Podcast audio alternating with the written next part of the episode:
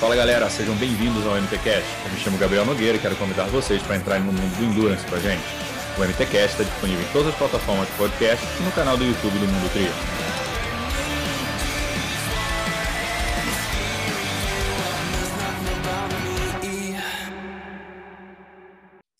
Fala galera, sejam bem-vindos a mais um episódio do nosso MTCast e hoje o primeiro episódio com uma atleta internacional a Ellie Salthouse, australiana. Bom, a Ellie Salthouse mora em Boulder, então falou com a gente agora depois de uma sequência de três provas. Ela fez o Mundial de 70.3, depois 70.3 Augusta e 70.3 Memphis.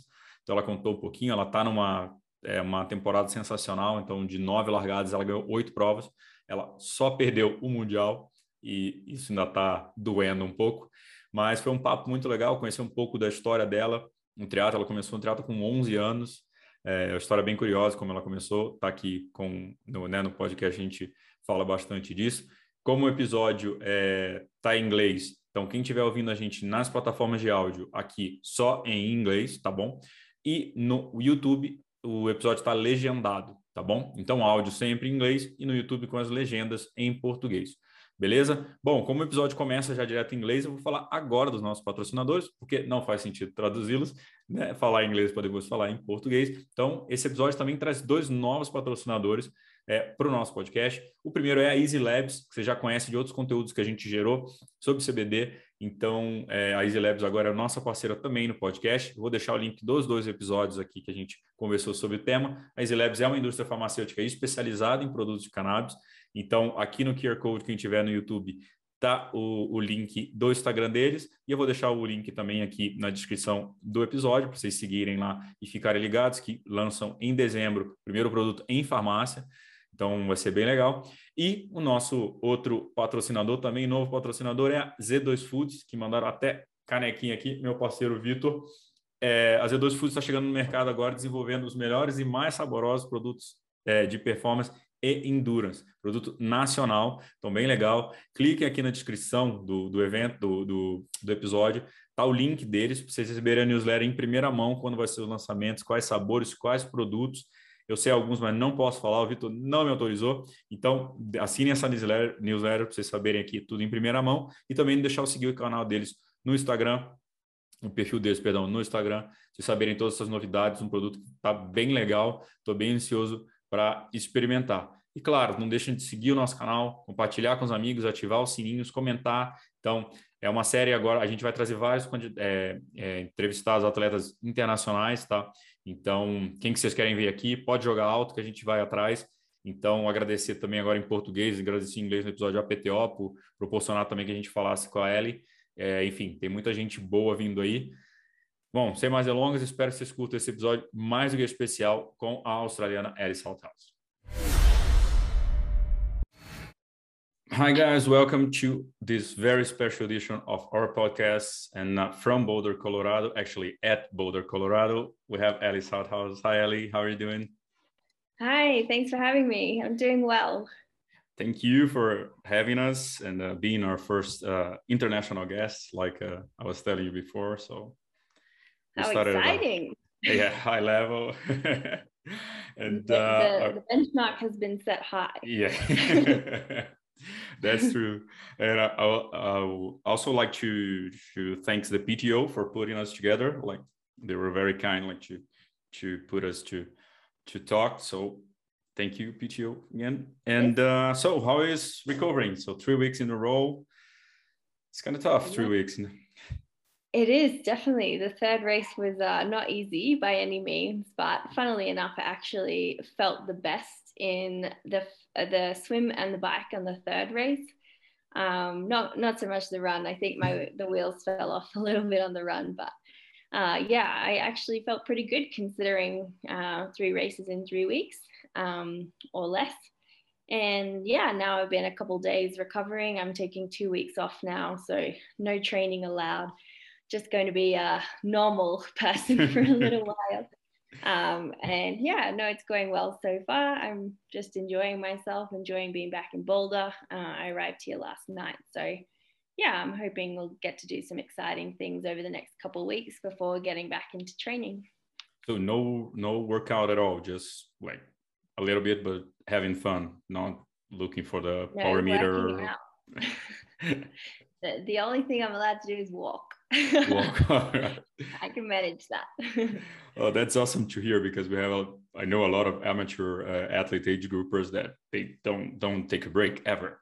And, uh, yeah, uh, no, I, I don't love taking a break either, but it's definitely necessary for the body and the mind too to be able to do things that you wouldn't normally get to do, spend time, with family, friends, that kind of thing, and yeah, and then just let the body recover and refresh for the the next season. Do you like to do this kind of block, like three week block, or some like races in a row? Um, to be honest, this is my first. I've never raced two races in two weeks, let alone three and three. So um, yeah, it was my first time racing back to back, and yeah, I mean, I enjoyed it, but I, I'm definitely in need of some recovery. yeah. yeah, I was I was uh, I was uh, watching the Memphis race. It was like wet, really wet, really dangerous on the bike, and uh, and yeah, I saw. I mean, it was definitely uh, actually I would say it was pretty good racing conditions because it wasn't too hot. So the race, the week leading into the race, I had been in Memphis training, and it had been really warm. So we were actually really lucky to have a nice cool day despite the rain, but I guess that's all part of racing. And the course wasn't too dangerous or anything um, with the rain. So, I mean, a few people fell off with slippery conditions, but you just had to be careful around the, the corners. Yeah. Yeah, and uh, and how do you and how do you feel about?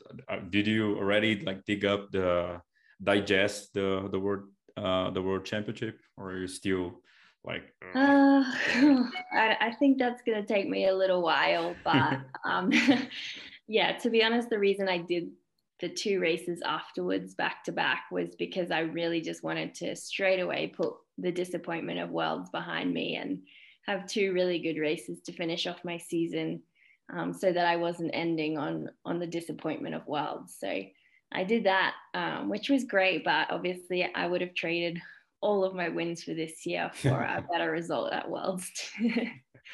yeah, it was something that we talk we will talk about it later, but I imagine like you were like fueled fueled by angry, like okay, I'm I'm just too angry. I need to to set my power and that's it. Exactly right. Yeah, a lot of uh, a lot of fuel to the fire afterwards so it, it worked out okay for me. yeah. No, I was uh, I was studying to to interview you, and mm-hmm. uh, I heard a podcast that you were talking to Joanne uh, Murphy on try try talking sport, and yeah. it was like one month ago, and she oh you already have 15 uh, wins at the at the half distance, so now one month later you have 17, so it's yeah. not a bad month. Like, not bad. It's uh, eight wins from nine starts this year, so it's been my best year ever, despite worlds. yeah, it's never perfect. Like you have no. to I, I know. Unfortunately, the West race had to be on the biggest stage. yeah. Uh, and that, like talk about the beginning of your career. Like I heard at the, the same podcast that you start triathlon with 11 years old.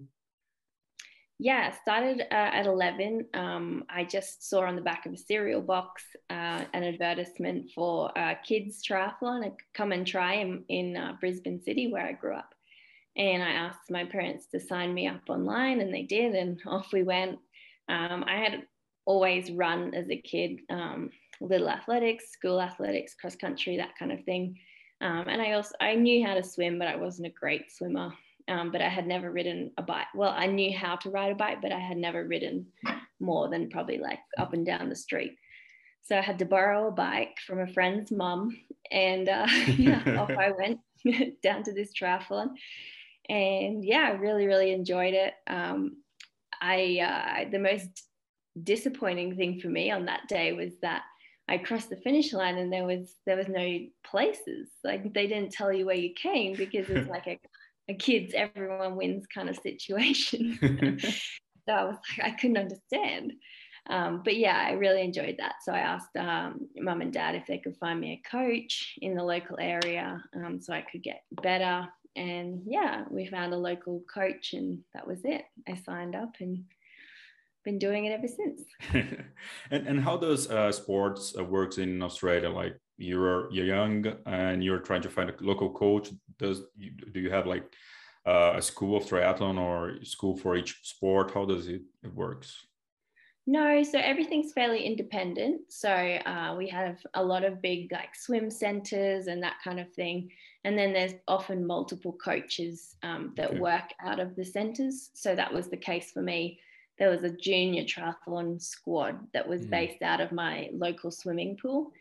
So um, that's kind of how I knew about him and I ended up joining his squad. And he was my coach for 10 years from 11 to 21. So yeah, ended up being a great fit for me. And I really started to enjoy it and get better and build myself right from ITU junior ranks and then up into obviously WTC World World Cup level racing. Um, yeah, before leaving him at 21. No, no, it's nice to to know how it works because like each country works with the kids in the different way. Like now the USA, it's different. Like they treat sports in a different yeah. way, so it's always nice to to see it. And uh, in Australia, never heard about triathlon before this cereal box ad. no, I had no idea what a triathlon was, to be honest. uh, when I saw this advertisement, um, I, it obviously explained on there what, what the triathlon was. And because I like to swim and I like to run, I was like, oh, maybe I could do this.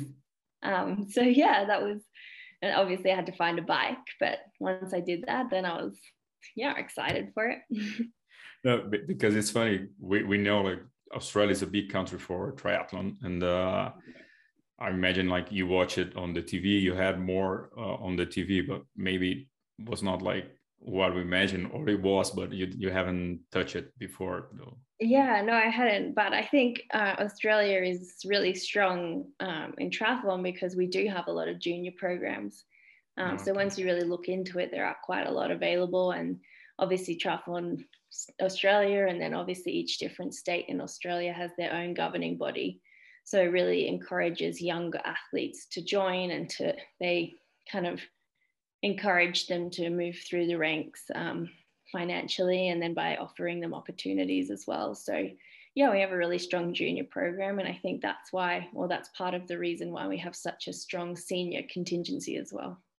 Awesome, and uh, I I saw in the beginning of the year uh, the Australian uh, uh Triathlon Union, let's say, uh, hired a, a coach. I forgot his name uh, damn it. And he was the guy who was training uh, everybody, like thinking about 2024. And so uh-huh. investing a lot on the putting Australia back on, the, let's say, on the ITU level on the on the top again. Yeah, definitely. I think they have every four years a change in high performance coaches and directors. Um, so just to, you know, they have their Olympic period to help build particular athletes to the next Olympics. And then after that, they restructure the whole program based on their shortcomings or their strengths. So it's a forever evolving program. And I think that's why we have so many new athletes coming through and lots of, uh, yeah, promise, I guess. Yeah. And the sports also evolves, right? Because you had Australia yeah. as the big country, and then you have other countries learning with the Australian, and then they get at the top, and then Australia learn, learn it back. So, yeah. And as the sport evolves, obviously the athletes and coaches have to evolve with it too. So I think that's really important. And uh, how was the ITU uh, career period? It's it's really stressful, isn't it? Like traveling every yeah. time. Everywhere. Yeah, no, I had a, a very like I had a great experience on the ITU circuit. I guess um, I had a couple great results, but I think it just got in the end. Uh, I just wasn't enjoying it as much as I I wanted to be, um, and I wasn't getting the results for the work that I was putting in. So I raced on the ITU circuit from 2011 until 2015. 15, I think. Yeah. um, so I and then before that, I raced the ITU junior circuit. So uh, from 2008 to 2010, um, and I was lucky enough to go to the uh, Youth Olympic Games in that period as well. So I definitely had some incredible experiences, some opportunities, but yeah, in the end, what caused my switch over to the half distance was just I fell out of love with the sport and I just needed a change, to be honest. Yeah, it was was really nice to hear that you took like six months completely away from triathlon. Like, I don't want it anymore. I'm gonna sell my bike. I don't want to hear about it and then yeah. uh, how let's talk about the, the, this part like how did you enjoy it? Like was it good to take this pressure away and refresh of course now we see the result but how was like on, on that yeah. well i think i just got to a crossroads and i guess i could see all my friends and those close to me you know were getting like jobs and earning money and kind of I just felt like I was a bit behind everybody at the time and I just really wasn't enjoying where I was at. I was living out of a suitcase traveling around and you know I was quite injured as well. Um, yeah, I, I just wasn't I felt like I was putting in a lot of work and I wasn't getting the reward for that. Um, so that's when I left my previous coach and actually I was living in Spain at the time and I came home, went back to Australia. Um, and yeah, I took two, uh, six months away from the sport I didn't know that I was going to come back to the sport. um, so it was it was an indefinite retirement. um, but yeah, I had every intention to. Uh, I got my personal training certificates. I started studying again. Um, yeah, I just wanted to pursue different avenues and see where it took me. Um, but after about six months in the sport, uh, away from the sport, that's when I really missed it, and I knew that I had unfinished business. No, awesome, and, and it's good because sometimes I want to sell my bike, and now and I'm always always afraid like I'm never coming back again. But maybe I don't recommend six months away from the sport. It was a long road back. yeah, because you have to come back as not as you never done it before, but you have to to, to get back on track. It it take a while. Exactly, you're basically a blank canvas. yeah and uh, then you were in Australia, still in Australia, and uh, how you got to Boulder, how you end up going to Boulder. Yeah, so when I decided to come back to triathlon, I contacted my mentor growing up, Loretta Harrop, um, and I asked her to coach me, but she had just had her first child at the time, so her priorities obviously didn't really lie with triathlon anymore. Um, but she is best friends with Siri Lindley, my current coach. So she put me in contact with Siri, who happened to be on training camp in Australia at the same time. Uh, so we met up on the Gold Coast actually. and uh, yeah, I said to her I wanted to come back to triathlon and I had been away for six months. So I was basically starting from scratch.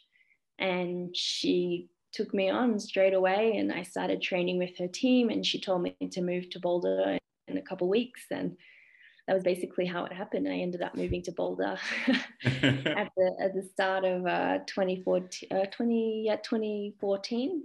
And uh, yeah, that was my first experience of snow as well as the US. So no, it was great. And I uh, I raced ITU for two years under under Siri's coaching. Uh, so you just pick up your bag and move to Boulder, and that's it. Like, okay, let's try exactly. this thing yeah, moved to Boulder to be with Siri in the squad and for six months racing the circuit all over the world. And uh, you got back to the ITU a little bit more. I did. I raced the ITU. Um, in those two years, we were able to race a couple of World Cups. Um, we never quite got to the WTC level of racing, mm. but we had a couple good top tens at the World Cups, but still nothing that was satisfying for the amount of work that I was putting in and uh, then you decided on 2016 to move to the half distance right? yeah so the end of 2015 i came to kind of another crossroads again and siri and i sat down and i was like look i'm really not enjoying this again. I think i'm going to have to either you know try something new or i'm going to have to pursue something entirely different and leave triathlon behind.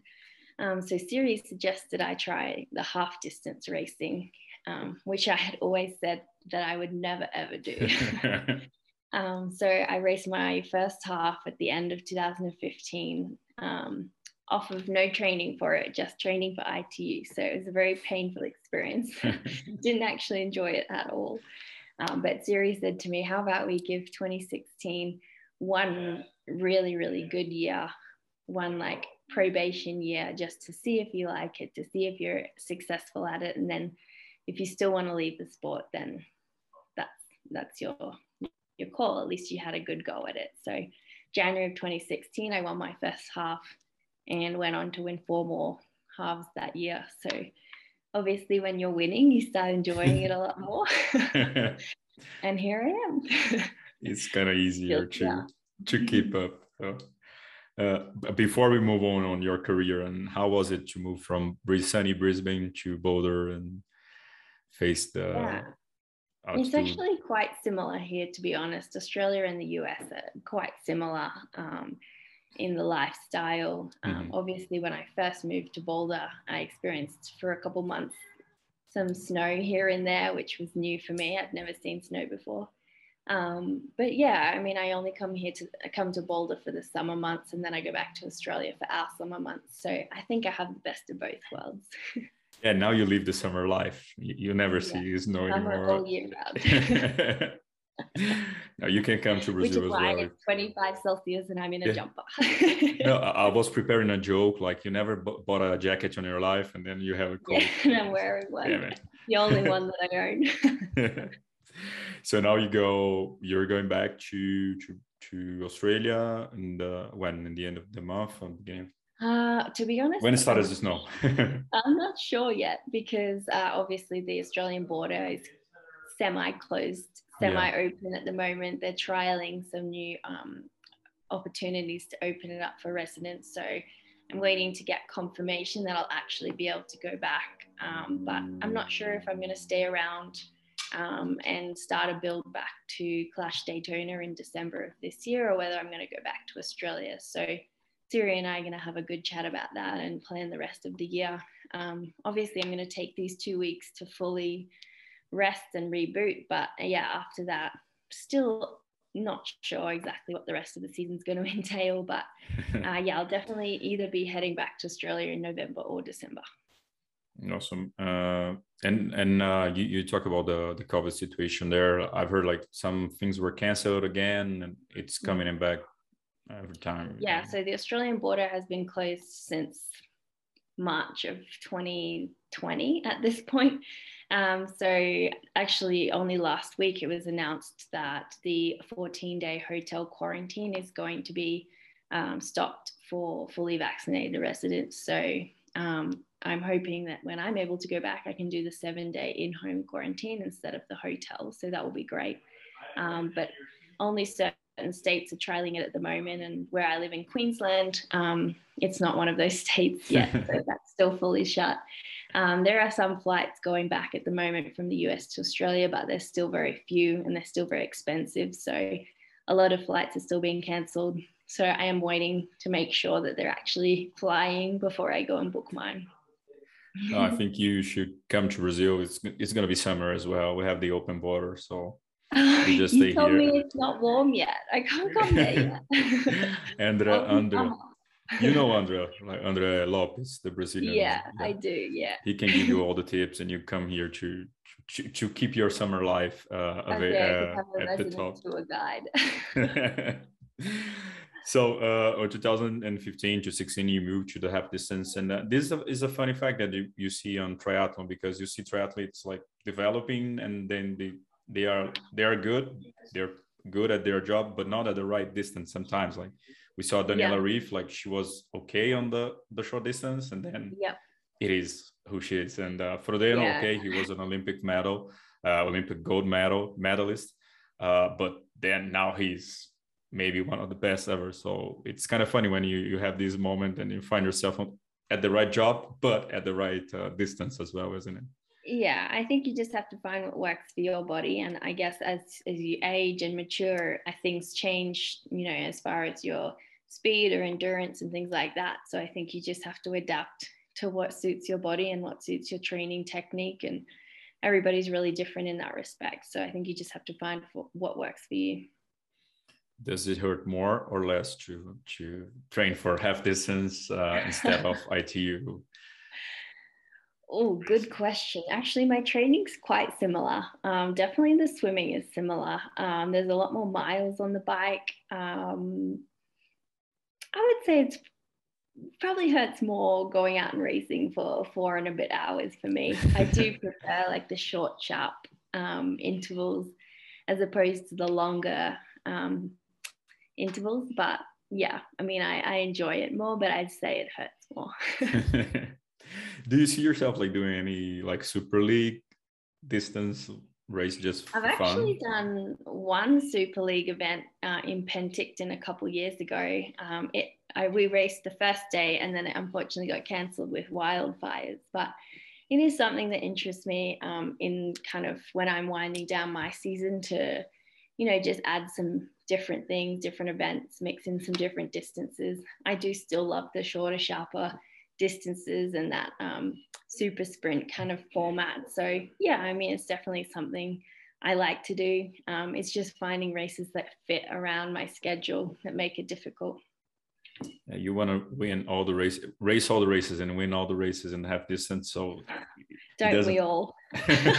yeah, no, because uh, uh, I was also checking the the the prize money for the Super League this last month, and it was like 1.2 million dollars. So mm-hmm. you kind of get get the desire of competing sometimes on the short yeah. distance, like not sometimes. having to to go through the ITU process, like yeah I mean, sometimes we uh we have to just accept that we don't do this sport for the money. yeah. But the PTO are doing a great job in bringing a lot more exposure and finances into the sport. So hopefully, across all distances, we're going to have equal opportunity to uh to earn earn a living out of the sport. Yeah, and uh, that's that's uh, a good a good uh, I'm going to say good subject because the PTO give money and also have a good money so you can keep like the job being a, an athlete as a job a real job uh, like getting money because athletes are it is a job but people often have to do two or three more jobs to get the the the, the money they need to to go through the the period and now with the super league paying it's not like okay you don't need it, it, it is we don't do it for the money but there is some money available. So it's good when you have the competition with more money. So it's a good exactly scenario. Right. Yeah, so it definitely allows uh, for athletes to focus on the training and obviously what's required to go into the racing to better themselves on the race course. And then it does actually allow for a lot more athletes to be able to be professional athletes because of the the amount of uh, financial assistance that's involved. Um, so I think that's great that it opens up opportunities for not just the best in the world, but uh, a lot more athletes um, that are further down the rankings as well. And uh, speaking about like the the PTO I've heard at the podcast, and you say like everybody asked me about the rivalry with Holly Lawrence, and uh, oh, uh, I knew this was coming. no, I, I will start from let's say the end of it, but it was really funny. Actually, the whole scenario that the PTO, the the the Collins Cup had put on, like every like Jan Frodeno messing up with uh, uh, Sam Long and all these trash talking kind of thing. Uh, it's funny because you do imagine, oh my god, they hate each other. It is it like this, and then you girls start swimming together and like almost like elbowing each other, and it was like, yeah, oh, man, they really do hate each other. But it, yeah. I know it's, it's just a fun fact. But how was it to to keep up the the this thing going going on to the race? Does this bother you? This when people start talking about rivalry with someone that is not a rivalry? Yeah, I mean, to be honest, Holly and I, we, we're friends. We hang out and talk and, and meet up at races and things like that. So there isn't a huge rivalry.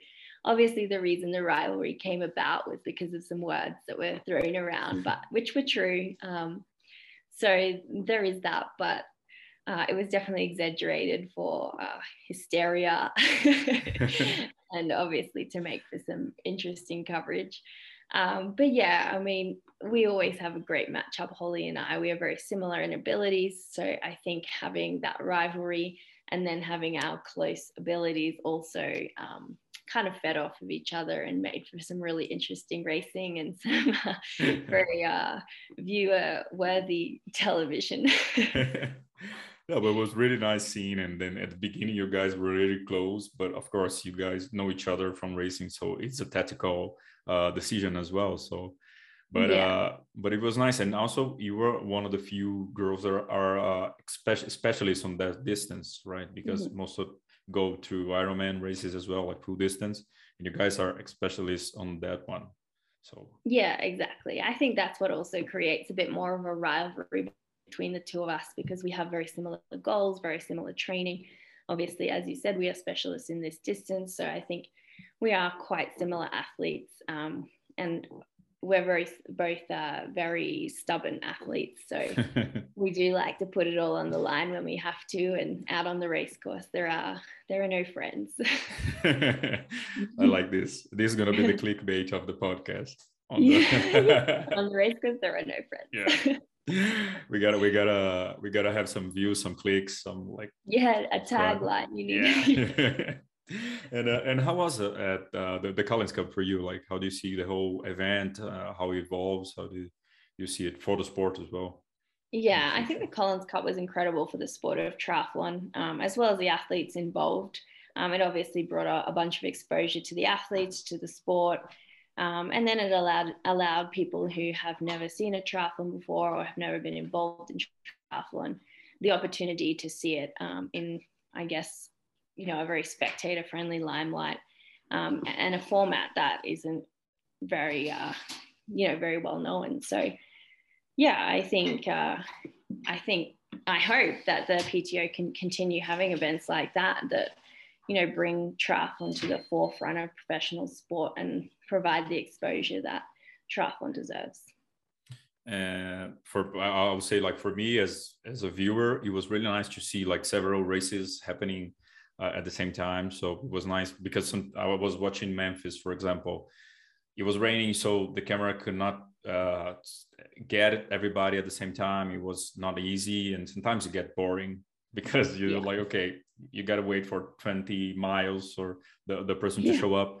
And then every time, like, is someone starting the, the swimming or at the bike, or someone is overtaking someone. So yeah. I'm a triathlete as well so i will watch whatever happen whatever happens but uh it's not just the dynamic to yeah. new people.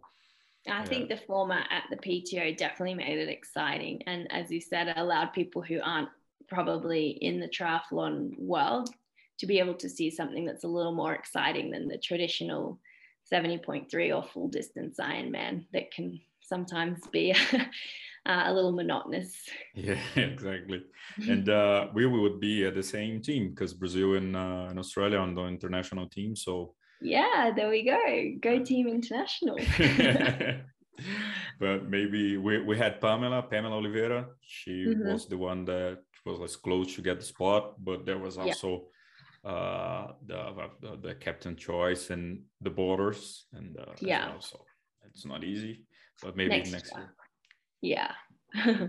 And uh but uh and and how do you see the the pto now, now with the bonus thing and also the women equality? How do you see you've been you're young but you've been a lot of time at the sport. And uh, how do you see these evolving and these questions uh the equality question being seen on the triathlon now yeah, I think PTO has done a great job of that. Um, obviously, women's equality has been at the forefront of professional sport for quite some time now. Um, triathlon has traditionally been a, uh, a gender equal sport uh, for the most part, but I think now that PTO is bringing women's equality really in the limelight, I hope it encourages other sports as well um, to, you know, consider equal opportunities for both genders. But I think what the PTO are doing for triathlon is incredible and providing uh, everyone equal opportunity to participate, to earn a living, um, and to you know enjoy the exposure that comes with being a professional athlete. And uh, you you said at the, the, the podcast that you're like you're like a racer, the big goals racer, uh, and then we go back to the World Championship and uh, it's been your. Uh, I was I wrote down somewhere. I don't remember. There were so many titles from you that I was writing things and uh, I don't have enough paper. Uh, just kidding. But it's like your fifth uh, world champion, right? Championship. Uh, I think my fourth actually. Ah, so, yeah. Last year, yeah. it was it was vacant. Yeah, my fourth world champs. Yeah. And uh, so, how do you see? What what do you uh, have you done like your uh, let's say yourself uh, feedback session and like where, where I've definitely done a debrief. the debrief. Yeah, I mean, Worlds is obviously very disappointing for me. Um, I honestly don't know what happened on the day. I think it was just a bad day for me. Uh, happens to everyone, and it was really just unfortunate that it happened on the biggest stage of the year. Um, but I also think, you know, I'm very lucky in that it put things into perspective for me and it gave me the opportunity to really race with a lot of fire burning in the next couple of races and I guess uh, having a world champs every year, it, it, it allows me to work harder for the next one, and you know, not make not want to make the same mistake again um, in in uh, St George again next year. Does uh, that uh, St George does it fit you? Do you feel like it's a race place for you? Yeah, traditionally I really like a, a, hilly bike and run course. So the course actually fits me very well and suits suits my racing style. Um, but yeah, I didn't really get to show my full potential out there this year. So I have raced in St. George a couple times before, and I have actually had some really successful results there. So this year, unfortunately, wasn't a reflection of the hard work that I put into it, but hopefully next year I, I can go and redeem myself. And uh, you, you said you like you're the, the the person that pressures you more. Like nobody's gonna put more pressure on on you than yourself and uh, how do you deal with it like do you do you have also help on this kind of the mental side mental training or no you're just going yeah i think having raced for so long i mean i've been in sport 17 years now so that's a lot of racing and a lot of years to come to terms with the pressure but yeah i mean the more pressure you put on yourself sometimes it can go one of two ways you can thrive or, or you can you can it can uh, cause you to have a not so great day as it did for me. So I think potentially I put too much pressure on myself leading into worlds, but um, yeah, I mean, I, I, definitely have a strong support network around me, and Siri Lindley, my coach, obviously being a huge part of that. Um, she has a degree in psychology, and she's obviously uh, a huge help on that side of of sport as well. And uh, she helps me a lot with the the pressure and the mental aspect of of training and racing. So I confide in her a lot in the lead up to big races like that. So she's like two two jobs uh, with the same at the same price. Trust me, so she has multiple jobs. sometimes I'm like on my Instagram and why am I following Tony Ro- following Tony Robbins? No, it's certainly me talking about Tony Robbins. Yeah, yeah, she yeah she wears a lot of hats and uh, yeah she's she's my biggest support and uh, very lucky to have her. Yeah, she's a great coach. She has she had really big problems. Uh, the, the cancer last two, two two years ago, wasn't it? Something. It was last year. Last year, yeah. I, yeah, I, yeah. She's yeah. uh, 16 months post bone tra- bone marrow transplant this month. Awesome. So yeah, and she's very, every time very positive, very like very very very. And she yeah. put pictures of you guys like, oh, I'm uh, so proud of you. It's really yeah, no, she's great, and uh, yeah, the biggest reason for my successes. So I'm very grateful to have her in my corner. It it was worth it to to move from from Brisbane to Boulder to be with her. Definitely, yeah.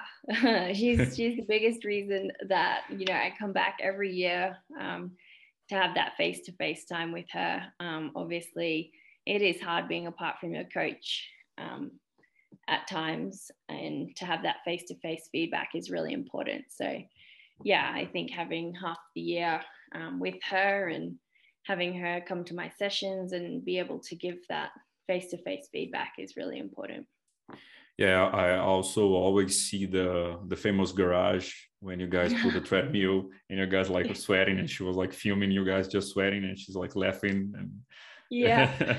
She likes to call it her gym not her garage because she thinks it's a it's a selling point for her house now. It's an added extra. It's it's been a while since i don't see the, the these uh these sessions yeah, well, because uh, I guess I left for St. George probably uh, mm. well, two weeks before the race, and then I've been racing three weekends in a row, so I haven't been in Boulder a whole lot. so yeah, it's been probably five weeks since I've been in the in the gym in the pain cave. So I'll be back there soon, I promise. in two weeks, not now, not vacation. Yeah, no, not in the next two weeks. if I am, I'm in trouble. Yeah. uh, and you you said uh, at the same podcast. So got the, the, the information, but you said you're studying to you you aiming to be a nutritionist. uh, in the future? Yeah, so I'm studying at the moment. Um, at oh, yeah, you were in, uni. Yeah, yeah the... uni in Australia. you got it. Um, yeah, so I'm about three quarters through my degree. So I'm doing it at a very leisurely pace. So I might be there for another couple years yet. but eventually, I would love to, I think, be, be a dietitian and work with high level athletes. Um, I think I have a lot of uh, resource and experiences that I can, you know, help those athletes with. So that's the future goal. But right now, obviously, I'm loving triathlon, so that's the current goal. and what would the Ellie Salthouse, the, the dietist, tell to the Ellie Salthouse, 11 years old, eating cereal? what do you say? eating cereal. um, no more. Don't put so much sugar on your cereal no Nutella. No, um, no, I think she'd be very proud of her, and uh, yeah, I think she she'd be very grateful that she read that cereal box. I can tell you that much. That was good sugar, good sugar. Yeah, yeah, there we go. It was worth it. and uh, so you you the Nutella you do have on your race uh, uh, breakfast day. You have Nutella.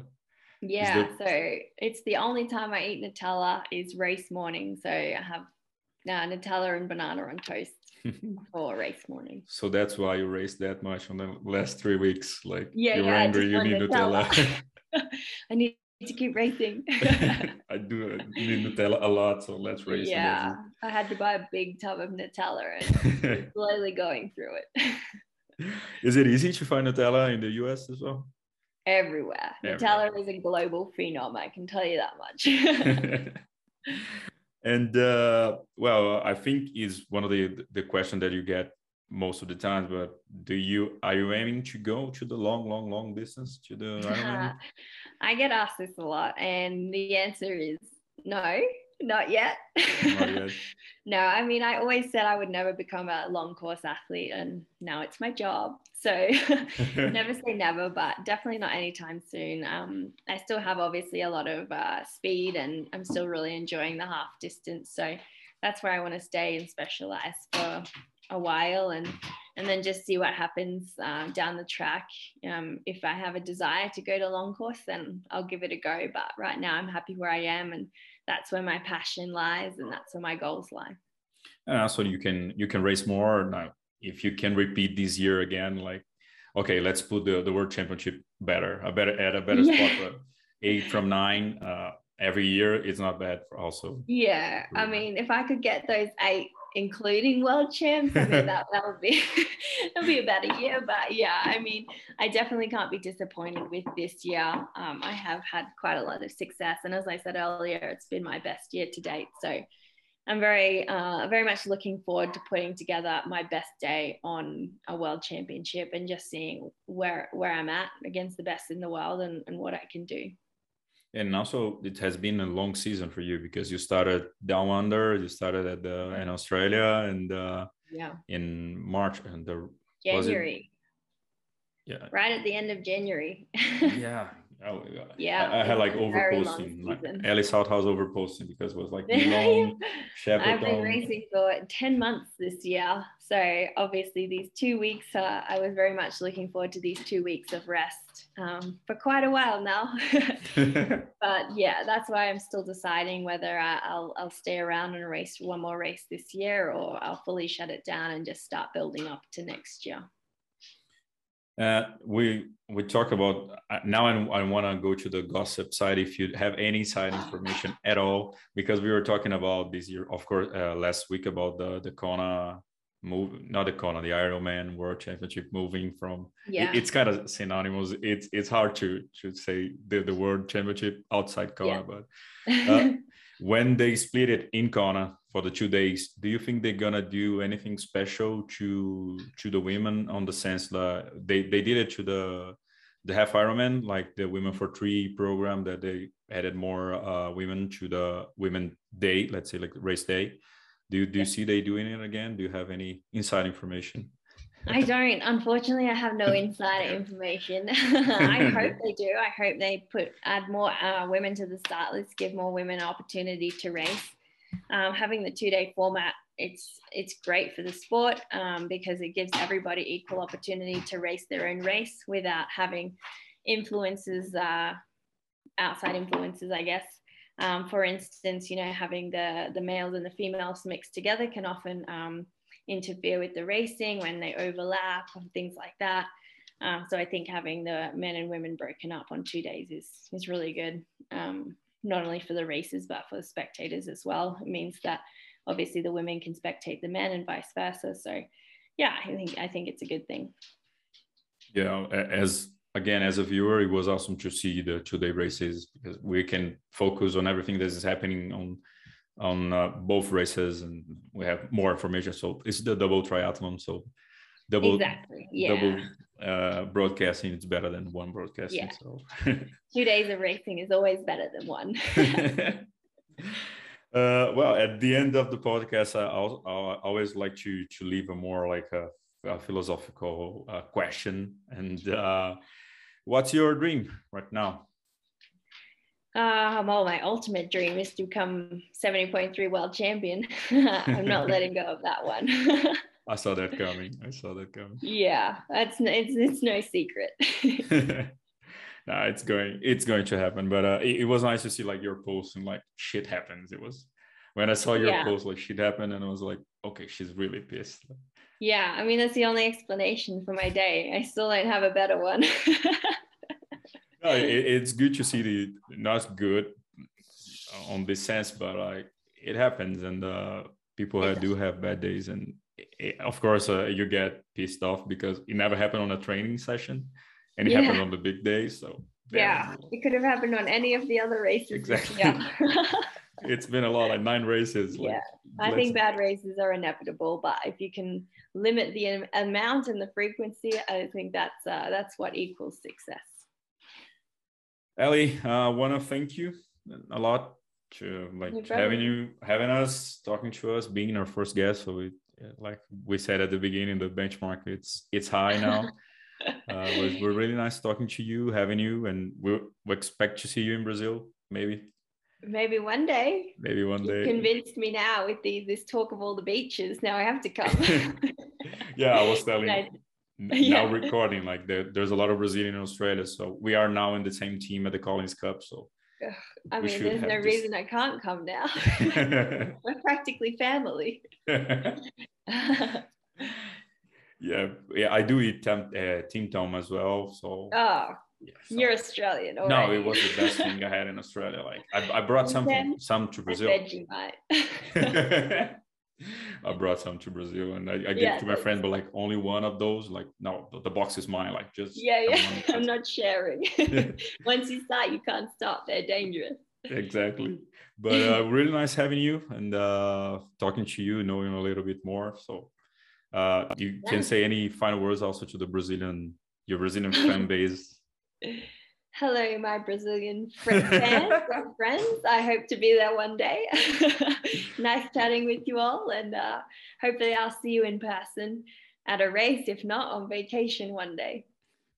Better on vacation because you, you have more time.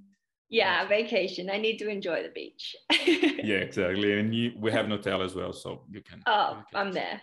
Book me a flight. Thanks a lot, guys. It was this uh, our uh, this was now at the, the end of it, I mistake the the English. Like uh, it's okay. It's perfect.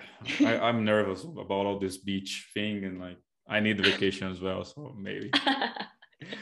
but uh, well, thanks for having me. so you are always welcome. If you have any side information, oh, I forgot the the bike thing.